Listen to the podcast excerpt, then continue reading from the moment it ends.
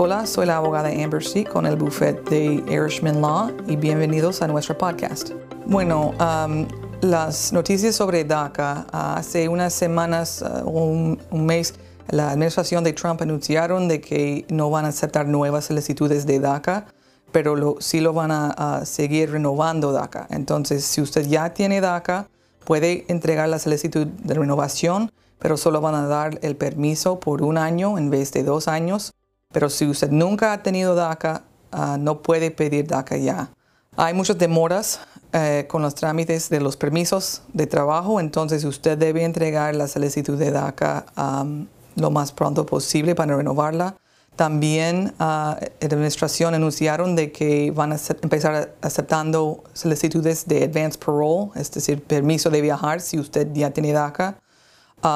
pero cada caso, e, ellos van a decidirlo como caso por caso y los factores son, va a ser más difícil para calificar para eh, advance parole.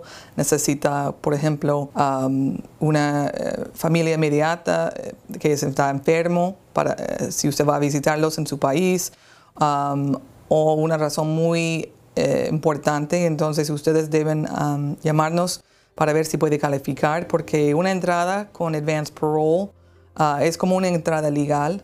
Entonces eso puede cambiar sus opciones en el futuro para ah, recibir la residencia en ciertos casos. Y quién sabe si tal vez eh, la administración va a cambiar otra cosa con DACA, pero por el momento eso es, es como es.